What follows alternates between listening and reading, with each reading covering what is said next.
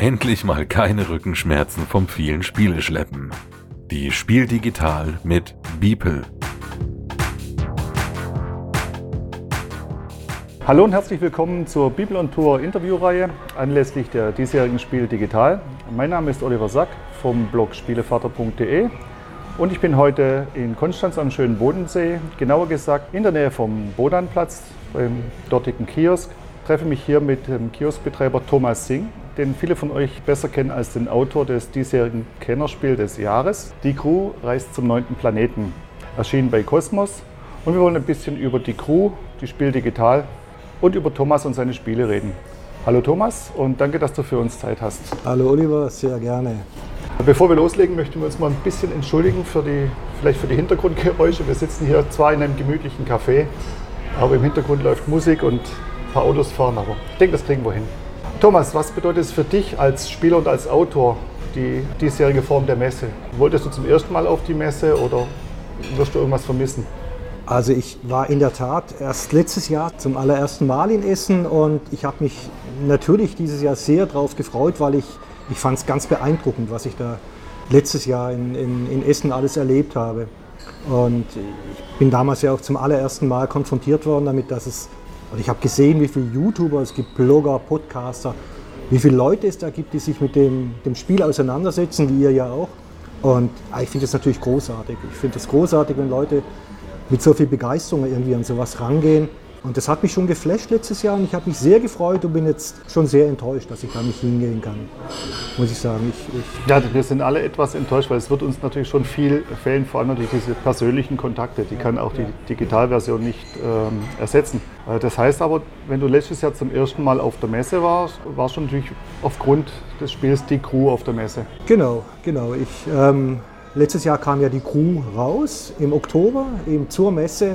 Und da habe ich gedacht, da fahre ich hin und bin dann eben dort angekommen und war relativ schnell geflasht, weil ich damals natürlich auch einen riesen Erfolg äh, erleben durfte, weil, weil das Spiel ja bereits nach einem Tag auch auf der Messe ausverkauft war. Und ich habe gedacht, ich nehme das alles mal mit, ich schaue mir das mal an und war natürlich ein unglaublich tolles Erlebnis auch. Allein die Tatsache, ich habe in einem Hotel gewohnt und als ich dann am Abend ins Hotel gegangen bin, saßen die unten in der, in der Lobby und haben gespielt, auch die Crew. Ja, das, das, war, das hat mich schon geflasht und von daher ist es wirklich ja, schon ein bisschen traurig für mich, dass ich, dass ich da jetzt äh, dieses Jahr, dass es ausfällt. Aber gut.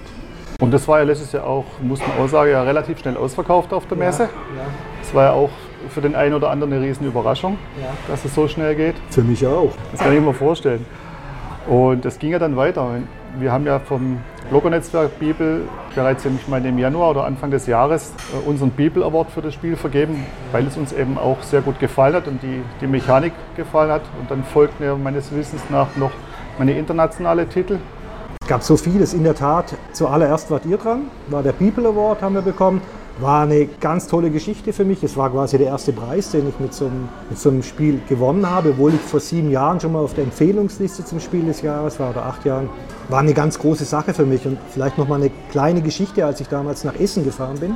Bin mit dem Zug gefahren und da lag mir gegenüber, so auf Höhe von Stuttgart, lag eine Zeitung rum und dann habe ich mir die Zeitung genommen, habe die aufgeschlagen und gelesen und dann stand so ein Vorbericht über Essen drin, unter anderem mit dem Satz und das Spiel, die Crew, ist die Perle der Messe. Und ich habe gedacht, hey, das geht ja gut los. Ich, ich fahre nach Essen und, und, lese schon, da wird schon irgendwas über die Crew geschrieben. Und ja, von daher war Essen für mich einfach eine, eine, eine überragende Angelegenheit. Dann kam als erstes, habe ich diesen Beeple Award gewonnen, habe mich wahnsinnig gefreut. Und danach gab es irgendwie auf, auf Boardgame Geek, ich glaube, ich bin zum besten kooperativen Spiel gewählt worden. Und in Österreich habe ich inzwischen den Spielehit für Freunde gewonnen. Ich glaube, das ist das Pendant von Österreich zu Deutschland. Ich habe, ach, ich weiß es schon bald gar nicht mehr. Da sind so viele Sachen dann irgendwie äh, gekommen. Kann es auch gar nicht genau beurteilen, was von den Sachen jetzt wirklich wichtig ist und was bedeutend ist und was nicht. Aber ich habe mich eigentlich über, über alles gefreut, über, über jeden. Und in der Tat, ihr, euer Bibelnetzwerk, ihr wart natürlich die allerersten, die da die das Spiel wirklich als für preiswürdig erachtet habt. Wir waren ja auch zum Teil der Meinung, dass die Crew tatsächlich als Kennerspiel besser aufgehoben ist wie als Familienspiel. Ich persönlich habe es eher als Familienspiel eingeschätzt. Aber dass es für uns alle eigentlich mehr oder weniger gesetzt war bei der Preisverleihung zum Kennerspiel des Jahres, äh, muss man schon sagen, es war eine starke Konkurrenz, aber war doch nochmal was, was sich abgehoben hat.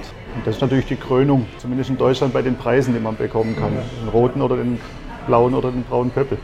Ja, dann bei der, bei, in Berlin war und ähm, es an die Verleihung des Kennerspielpreises äh, ging, ja, war natürlich für mich auch eine, eine, ganz großartige Sache, weil damit habe ich am Anfang natürlich überhaupt nicht gerechnet. Es ist ja schon so was wie ein Hype entstanden und, und ich habe, als ich dann in Berlin war, habe ich wirklich versucht, irgendwie alles mitzunehmen, was irgendwie möglich ist an, an Emotionen. Ich habe versucht, dieses Gefühl zu konservieren, weil es war schon eine großartige Sache. Ich hab, viele haben gesagt, naja, wegen Corona, war relativ spärlich besetzt, nicht ganz viel Journalisten und so, aber für mich war das, ähm, ich kannte das nicht, für mich war das eine riesige Sache. Und ich hatte das Vergnügen, einmal in Berlin zu sein und ja. wenn ich es jetzt vergleiche mit den Videoaufzeichnungen ja. von diesem Jahr, also es war schon, ich sag's mal, ruhiger. Ja, ja, ruhiger. Glaube ich, glaube ich natürlich. Nur für mich war das emotional trotzdem so bedeutend, dass ich das gewonnen habe. Ich habe es hinterher auf YouTube, habe ich mich dann angeschaut und habe gedacht, mein Gott, das sehe ich aber ganz schön cool aus. Aber ich war überhaupt nicht cool dort. Ja. Eigentlich in, in keinster Weise. Ich war echt überrascht, als ich es nachher gesehen habe, wie, wie ruhig das wirkt. Aber ich war Zumal man, ich kann mich erinnern, zuerst hat man gar nichts gesehen, als er die Attrappe fiel ja unterm, unterm Vorhang genau. runter. Ja, ja, ja, und der Vorhang ging hoch und alle sahen nur, oh, was, ich habe erst den, gedacht, grauen, den grauen Köppel. Unentschieden habe ich gedacht, vielleicht unentschieden, Kartograf und die Crew unentschieden. Oder gestrichen würde ich verlieren. Ganz gestrichen sagst du, ja, das, das habe ich jetzt wieder nicht erwartet. Das war dann schon eine, eine ganz nette Panne. Gell? Ja, und zu deinem, vielleicht noch kurz dazu, weil du, weil du diese Diskrepanz Kennerspiel und Spiel des Jahres angesprochen hast. Die Diskussion erinnert mich so ein bisschen an die Handdiskussion beim Fußball. Sobald es halt irgendwelche Grenzbereiche gibt und die Sachen verschwimmen, kann man nicht mehr wirklich rational argumentieren. Ja, wobei das Verschwimmen meiner Meinung nach, gerade bei der Jury Spiel des Jahres, ja, ja auch immer mit dem Gesamtjahrgang zusammenhängt. Ja, ja. Und da gibt es ja dann immer auch nochmal Verschiebungen, was sind neue Mechanismen und entsprechend gibt es Verschiebungen. Das müssen wir akzeptieren und akzeptieren wir ja auch. Muss man akzeptieren. Das Einzige, was, äh, wo ich hinterher gedacht habe, da könnte man drüber nachdenken, ist, es ist halt schon so, dass, dass das Spiel des Jahres wesentlich öffentlichkeitswirksamer ist als das Kennerspiel des Jahres. Ja. Also wenn ich auch nach der Verleihung bei Google Kennerspiel des Jahres angegeben habe, kam zuerst Pictures, was Spiel des Jahres wurde, nicht meins. Meins wurde irgendwo erwähnt. Da könnte man sich fragen, ob man da irgendwie vielleicht was ändern will, ob man ob man nicht sagen will, naja, eigentlich ist das Kennerspiel, hat die gleiche Bedeutung wie Spiel des Jahres, wir müssen das vielleicht noch ein bisschen mehr promoten oder so. Ich, in der Jury, ich weiß es aber nicht. Wie sowas gehen soll, weiß ich nicht. Ich glaube, das ist für die äh, Leute da auch recht schwierig. Ja, ja. Zumal ja auch das gute Weihnachtsgeschäft, da greift doch die Großmutter im Supermarkt lieber mal zum roten Pöppel, ja. der ja allein von der Farbe schon anders ins Auge sticht. Ja, stimmt, ja, völlig richtig. Die Farbe macht natürlich auch schon was aus. Aber ich, ähm, also, als ich bei der Preisverleihung war mir das völlig egal, wo ich jetzt dann nominiert bin. Ähm, ich wollte das Ding dann gewinnen und habe gedacht, oh, das ist toll. Also wenn, wenn ich jetzt schon mal da bin, will ich es auch gewinnen. Aber hat man ja wenig Einfluss. Hat man gar keinen Einfluss. Ich, ich, ich wusste ja nichts. Also ich, ich habe schon damit spekuliert, wenn ich ehrlich bin, weil das Spiel einfach extrem gut auch ankam und Inzwischen kennt, weiß man ja auch, was die Jurymitglieder so geschrieben haben, weil die bewerten das ja auch, die rezensieren das Spiel ja auch. Und da war mir schon klar, dass, das, dass die Crew verdammt gut ankam. Und von da habe ich es gehofft, aber sicher weiß man das nicht, natürlich ja. nicht. Vor allem, weil Corona schon nochmal was geändert hat. Ja, aber Corona spielt, denke ich, doch mal auch für die Crew eine recht große Rolle, insofern, dass die Leute zu Hause bleiben. Ja. Und wenn ich dann im Familienkreis zu Hause bin, zu dritt, zu viert und kann die Crew auf den Tisch bringen, dann habe ich halt locker eine Stunde gute Unterhaltung. Das stimmt. Auf der anderen Seite wieder könnte man auch sagen, zu Corona-Zeiten hat man sich nicht so getroffen, außer in der Familie daheim. Und dann hat man über Video gespielt irgendwie. Und da war die Crew natürlich, ist es nicht spielbar. Ne? Also, und da war der Kartograf zum Beispiel sehr gut spielbar anscheinend. Das kannst du über Videoschalte machen. Und, und von daher war es mir nicht wirklich sicher. Ich war nicht sicher, ob ich gewinne, aber ich habe schon gehofft. Aber es ist auch schöner, am Tisch zu spielen, als über Bildschirm. Logisch, das ist ja gar keine Frage. Also wenn ich ehrlich bin, ich habe null am Bildschirm gespielt. Null. Gar nicht. Ich mag es eigentlich überhaupt nicht. Schach würde vielleicht gehen, aber sonst. Was haben wir denn aktuell von dir auf, auf dem Spielemarkt? Wir haben ja bei Haber jetzt eine neue Reihe. Ja. Vielleicht kannst du da kurz was dazu sagen. Ja, also bei Haber ist jetzt in Nürnberg, kamen die ersten zwei Spiele der Key-Reihe raus. Und zwar, das ist ein Deduktionsspiel für Familien. Haber ist ja seit zwei Jahren, glaube ich, auch im Familienspielbereich unterwegs. Es ist ein Deduktionsspiel, man hat Kriminalfälle, die man versucht mit Hilfe der Deduktion zu lösen. Und Jetzt in, in Nürnberg kamen Fall 1 und 2 raus. In Essen, die jetzt ja leider ausfällt, die Messe, kommt dann unser dritter Fall raus. Und auch nächstes Jahr werden wir noch einen, einen vierten Fall rausbringen, halt mit unterschiedlichen Schwierigkeitsgraden. Das ist ein Spiel, das, das ich schon vor ganz langer Zeit irgendwie im Kopf hatte und das ich irgendwie erfunden habe. Und es hat ganz lange gebraucht, bis ich es fertiggestellt habe. Und, und Haber hat es jetzt übernommen. Und ja, ist ein, ein, ein Familienspiel, man kann es aber auch solitär spielen. Man muss Kriminalfälle lösen mit Hilfe der Deduktion. Also im Prinzip ein Deduktionsspiel für die Familie oder auch für Kinder spielbar? Genau, richtig. Es ist für Kinder spielbar. Ich, ich glaube, auf der Schachtel steht ab 8. Man muss halt ein bisschen lesen können. Ne? Man sollte schon lesen können. Und ab 8 stehen auf der Schachtel. Bei dem Schwierigen steht, glaube ich, ab 10 drauf. Und ja. Und was wird dieses Jahr noch kommen? Oder habt ihr schon, oder hast du schon Spiele, die jetzt äh, in Essen vorgestellt werden? Wir wir strahlen ja äh, unser Interview jetzt ja. quasi in Essen aus. Ja. Nee, also in, in, Essen kommt, wie gesagt, bei Haber kommt der dritte Fall raus, der Key-Reihe. aber ansonsten nichts, wobei wir jetzt auch schon fast Ende des Jahres haben.